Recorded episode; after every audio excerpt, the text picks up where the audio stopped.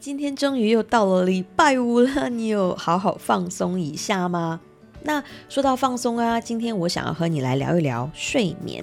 是的，很矛盾，对不对？睡眠很像是一种你明明很需要，或者说你不得不需要，但是又比较不听话的东西。可能你会因为工作或者是创业的关系，你的压力变得很大很大，大到没有深度睡眠可言，甚至是压力大到你不敢睡觉，你会彻夜失眠。可能你会因为要带小孩子而用掉了太多的时间，那等到小孩子终于可以睡觉了，你终于有自己的时间了，你却舍不得睡觉了。你磨磨蹭蹭的来做点什么，但是就是不想要去睡觉。那好不容易舍得去睡觉了，怎么知道小孩子竟然在夜里先醒来了？于是你就只好顶着熊猫眼来到第二天。可能你只是想要放松一下，就是想要划手机、想要聊天、想要追剧，就是不肯去睡觉。然后你渐渐的把熬夜当成了家常便饭，直到你发现你开始患上了失眠。但你有没有发现，当你连续睡不好，甚至是彻夜失眠的时候，你？的情绪就会越糟糕呢，而越糟糕的情绪就会增加你的焦虑、沮丧和入睡的困难。于是，当你很渴望有个好睡眠的时候，你就只能求助酒精或者是药物来帮帮忙，否则你就要辛苦的挨过整夜失眠的抓狂。可是，药物和酒精一旦你找他们来帮忙了，通常你都还会有下一次。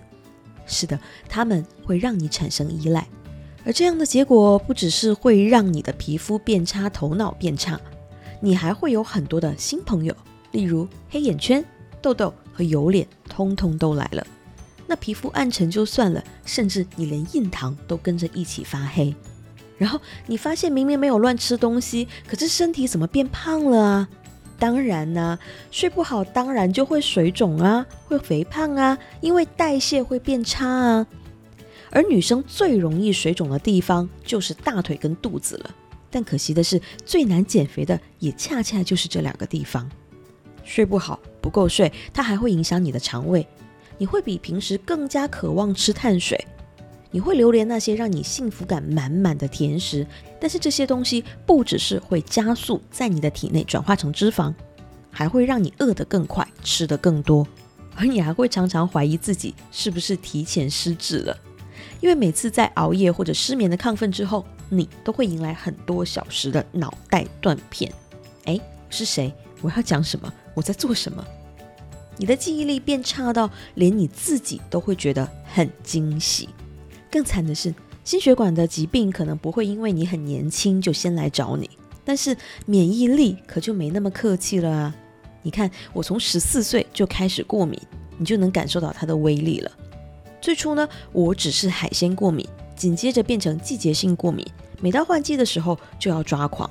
再后来呢，我尘螨过敏，我有上百种食物过敏，而到最后我连紫外线都会过敏。是的，我就是传说中那个会见光死的人。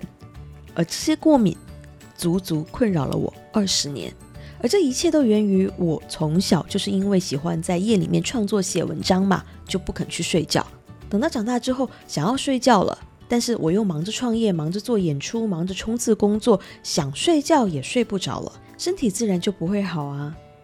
那虽然我也会觉得这种青春是很值得啦，但是比起治疗和人际关系的代价来说，这个明显太不划算了啊。因为呢，当你总是不够睡的时候，你的脾气就会变得很糟糕，你会有错误的判断，你会有越来越多的负面的情绪，你还会影响你和你亲友之间的关系，你会在工作上面有更多的失误，你会对未来保持着悲观的态度，你会在周遭的质疑声中会动摇对自己的信心。所以啊，真的没有什么比你拥有一个安心的睡眠来的更值得的事情了。如果你说你因为压力而睡不着，那其实这并不是你不睡觉就可以解决的问题。不要再傻傻的为明天的事情烦恼了，因为很多的事情的真实状况其实并不是你想象中的那样子啊。如果你说你是舍不得睡觉，好吧，但是你还是要聪明的规划自己入睡的时间呐，因为你的小孩子睡饱了之后，他会更加有体力，会更加消耗你的体力。那时候你再来后悔，可就来不及喽。那如果你只是想要耍废而不想睡觉的话，那么，嗯，你不如去找多一些美容的资讯来看看。这至少对于缺乏睡眠的你来说，算是一个很有效的补偿。所以啊，你的很多状况其实都不值得让你用牺牲睡眠来面对。不要再舍不得给自己一个安心的睡眠了。因为当你睡饱了之后，你会发现你会对自己更加充满动力和信心。而你投资了那么多钱去换回来的超级面膜和护肤品，其实最好用的就只是那一个饱足的睡眠而已。所以，为了你自己，听完这一集就赶快去睡觉吧。